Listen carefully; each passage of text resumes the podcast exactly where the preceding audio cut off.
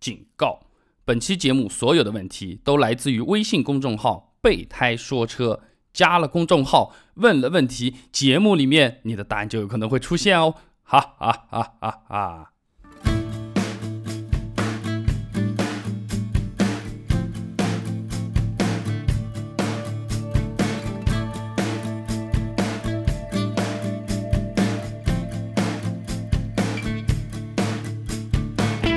备胎说车，不只是车。大家好，欢迎各位今天到备胎说车来捧场，我是主播备胎，祝各位出行平安，顺心顺意。今天呢，我们继续来回答大家的问题啊。第一位朋友呢，叫做庆阳小甘，备胎你好，听了那期回忆从的哥转职汽车销售的节目，很有感触啊。我是一个，哦，我是一名个体货车司机，哈哈，你好你好，干了好几年，运费呢不高不低，生意呢也一直不好不坏。我想听听你对于做生意的利与。意的这看法，希望你能帮助我不再纠结两者之间。我平时没有自己主动抛出个运费，都是别人出多少我就多少，马马虎虎。有时候呢也会吃亏的。虽然心态挺好，但还是希望能在行业里做个佼佼者。希望你能帮帮我，让我多些角度理解我的生活。哎，青阳小盖你好啊，我是非常尊重那个个体货车司机的。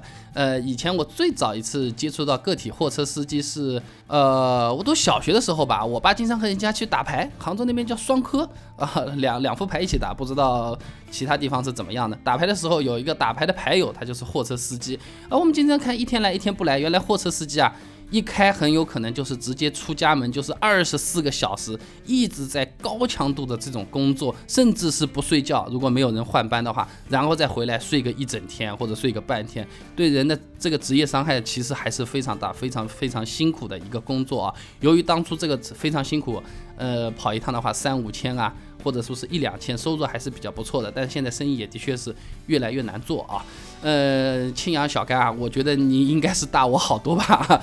我说说我的想法啊，义与利从商业的角度来说，它根本就是没有意义的。最重要的意义在于哪里？在于商业信用。这个是什么呢？就是说到做到。这个东西是可以积累你口碑的，不是说拍个胸脯，我和你兄弟，我给你贵一点，我给你便宜点啊。他是你兄弟，他让你便宜点。那你也是他兄弟，他能不能多出点钱给你呢？讲这个义，讲这个朋友是没有意义的。关键就是说好给的五千，我事情老老实实给你干完，干的比谁都漂亮，不出任何问题，你就要给我五千，这是双方的一个非常重要的合作的基石。这个讲信用这个事情，在生意里面无比无比的重要哎，有时候。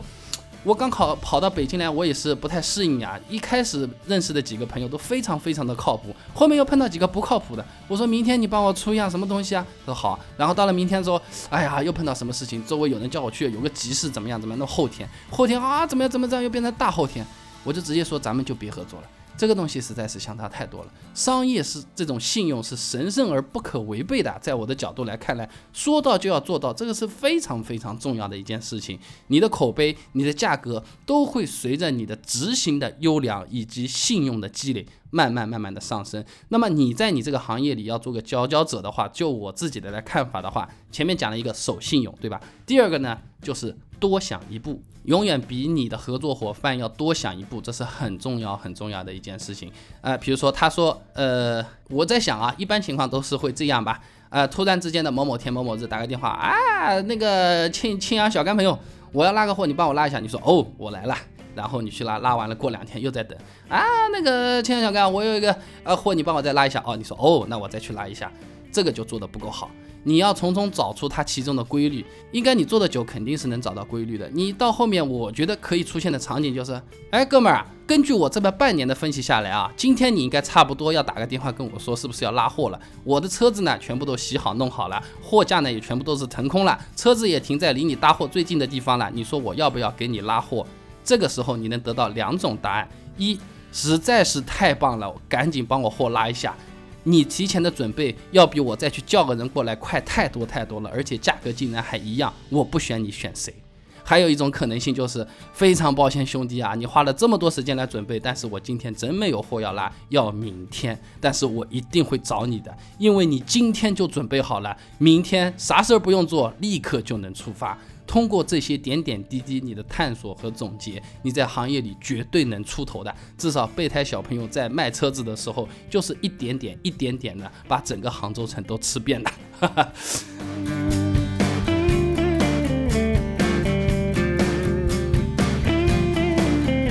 下一位朋友呢，叫做奥迪轻松小串串。霹雳贝贝，哈哈，我这里又跳出一句话，新称号 get，哈 哈，您获得霹雳贝贝的新称号。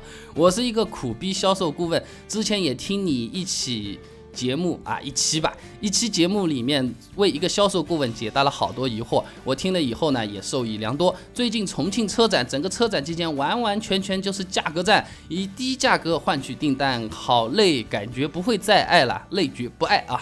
给我感觉客户一定也不尊贵，跟买白菜一样了。面对客户的超低价格心理战，我好醉啊，感觉不会谈客户了。哎呀！每次看到我们的销售同仁碰到纠结的问题啊，我都是想尽可能的去帮帮忙。首先，那个奥迪轻松小串串啊，我看你这个名字，你应该就是卖奥迪的吧？你那边如果是有价格比较好的这种车型，你就发到我微信公众号里，我帮你宣传一下，说不定有我们重庆的听友觉得你价格的确很好啊，服务也比较不错的话，呃，我可以给你们搭个桥嘛，让你们呃成交一下，买几个车或者怎么样？呃，和广大听友讲一下，奥迪轻松小串串从头像来分析的话，好像是一个非常漂亮的女孩子，呵呵。啊，来回答这个问题吧啊，呃，买车它本来就是从以前的这种豪华奢侈的这么一个范畴吧，进入到了老百姓的生活当中嘛，它就是一个很简单的东西。你觉得像买白菜一样，呃，好像心里觉得不太平衡。那本来买车就不应该像买 LV 一样，老美买车就像买脚踏车一样，买电动车一样。本来就是一件很普通的事情啊，你不要觉得好像特别的尊贵啊，或者说是，呃，你的客户一定会怎么样怎么样，大家都是有不同的知识结构、不同的语言观念啊，语言没有啊，今天来北京 养成习惯，大家说的方言都不一样啊，反正就是知识结构不一样，观念文化都是不一样的，你要学会的是尊重。而不是尊贵啊！不要被厂家给洗脑了啊！认认真真的面对每一位用户，他们有什么切实的需求，你跟他聊一下就可以了。那很有可能你让你觉得累的就是你自己的东家不够给力，你这个东家的价格太差了，天天被人家按在地上狂抽，不让还手，还逼着你说给我笑，你不笑的话我继续抽你，这种感觉的确是非常难受的。那你有没有想过这个问题？你自己的价值在哪里？作为一个销售员，我是非常要强调这个东西的。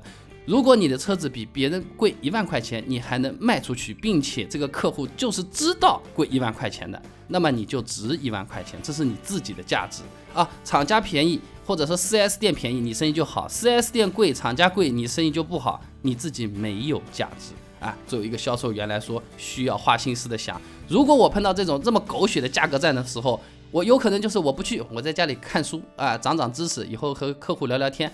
这是一种情况，还有一种呢，我以前谈了老半天的这种客户啊，价格不下来，现在打价格战了，终于下来了，赶紧拖到车展来把这个订单给签掉，也是非常好的一个机会，是吧？那或者说这些东西都没有怎么办？你去对面生意好的地方去看一下嘛，你们生意为什么这么好啊？为什么你们价格一便宜，马上就会有人来买？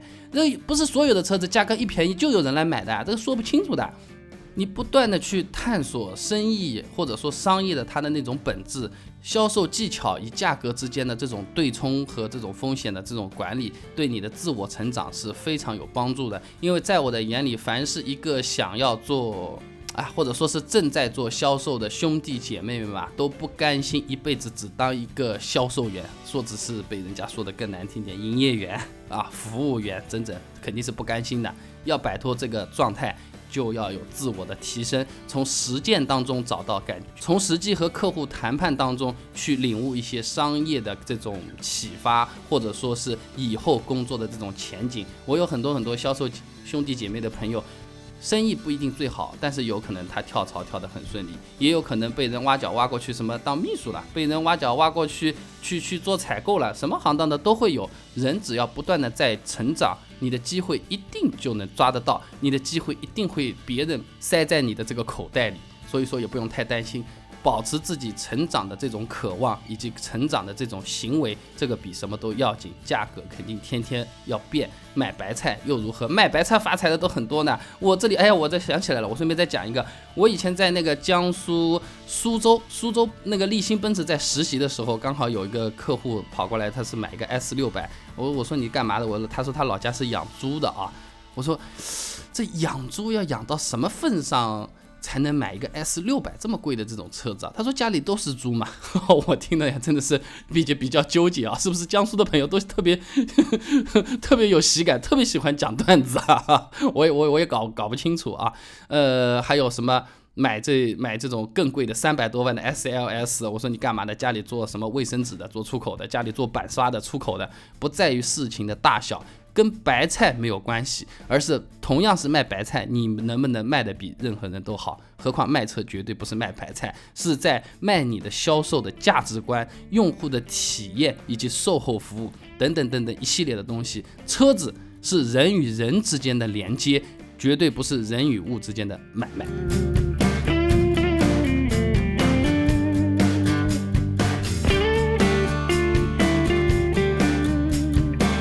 那么，下一位朋友，哎呀，今天什么情况？今天好像再下去要变成创业者论坛了，是吧？下一位朋友叫做宝，大写的宝，好像不是宝吧？宝盖头，左边一个王，右边一个耳，下面一个贝啊，管他呢。呃，备胎哥，我是名汽车销售。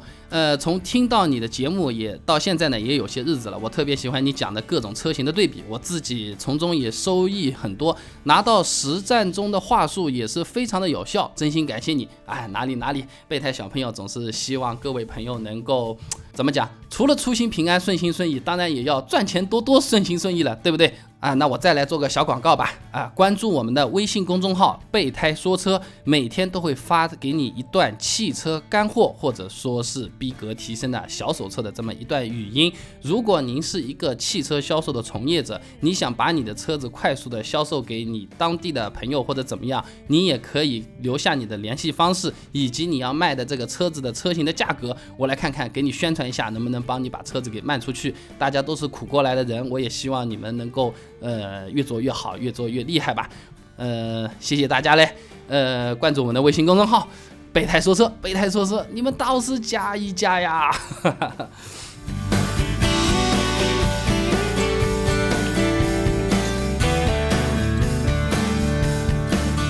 那么下一位朋友呢，叫做一凡贝勒老师，你好啊，我是个火车司机，我有空就会去关注各个汽车节目和网络试车节目，因为在外地，加上对车的需求很小，所以也没有购车，但是对车的兴趣确实越来越浓。叹号。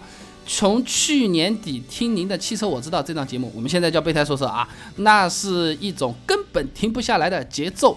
呃，只要有空有 WiFi，指定回听您的节目。不过确实更新的有点慢啊，哎，我也会加油的啦。最近您的节目是不是大改款嘛？很期待能从中学到更多的汽车知识。还有呢，明年初和亲戚三人回四川开汽修厂。我这个亲戚在深圳修车修了八年，一直想回来找人开店。您觉得这事儿靠谱吗？或是给点什么好建议？谢谢啦，备胎老师。先说维修厂嘛，因为备胎小朋友自己也有维修厂的。呃，作为一个正在奋斗和上升中，努力的想要爬出年坛，从一个屌丝变成一个高级一点屌丝，然后再登上人生巅峰，迎娶白富美的一个备胎小朋友的眼中来看的话。你对一个人的评估是不能从他的从业年限来说的。嗯，我记得哪篇文章来说的？有一个小兵嘛，哎，罗马征战的时候跑到亚历山大大帝边上去，亚历山大帝啊，我已经跟了你南征北战十年了，我到现在还就是一个 surgeon 啊，就是一个呃小小的士官长，或者说管了没多少人。嗯，这个是不是太不公平了？然后呢，亚历山大大帝坐在边上，一边在啃着那个鸡腿，啊啊啊，吃东西。他说啊，你看看边上我那条狗，它跟了我二十年，它还是一条狗。这个话听起来是不是有点刺耳？但事实上就是这样。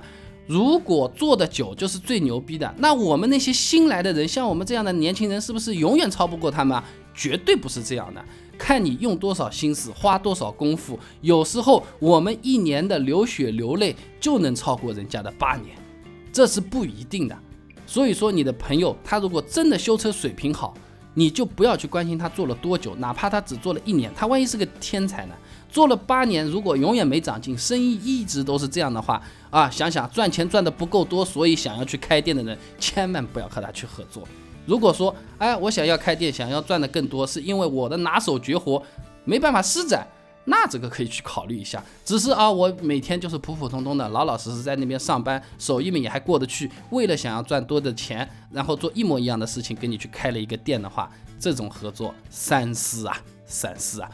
我自己有个很好奇的问题啊，您不是说您是那个火车司机吗？我特别想问啊，你像我们开车水平有好坏是吧？走街串巷这个插队水平好不好？或者说在赛道里面谁开的比较快或者怎么样？那么火车司机你们单位是用什么办法来评判一个司机他水平是好还是不好呢？他只是往前开和往后开嘛？哎，我这个是非常费解的。那个一凡朋友，你要不再到我们的微信公众号“备胎说车”来补两句啊，跟我讲一下这个到底是为什么？我以前玩过一个游戏叫什么？叫叫什么什么电电车之魂，不是电车之狼啊，就是你开车开火车快要进站的时候，你踩刹车要分三级不同的力度踩刹车，刚好能把你这个火车停在那个对标那个线上。我们动车不是就有吗？一号车厢、二号车厢，每一根箭头、每根线全部都对得牢，这算是厉害的。对得越准，分数越高。不能提前停下，也不能开过头这个线，不知道是不是这么评价的，或者说是安全意识啊？哎，反正来跟我们讲一讲吧。今天暂时先讲到这里吧。关注我们的微信公众号“备胎说车”，有什么东西想要和备胎说，有什么东西想要来问备胎，通通在那里会得到解答。当然了，你不听我们节目，你就不知道我在这解答了，是吧？今天就讲到这里吧，祝各位好运，再见。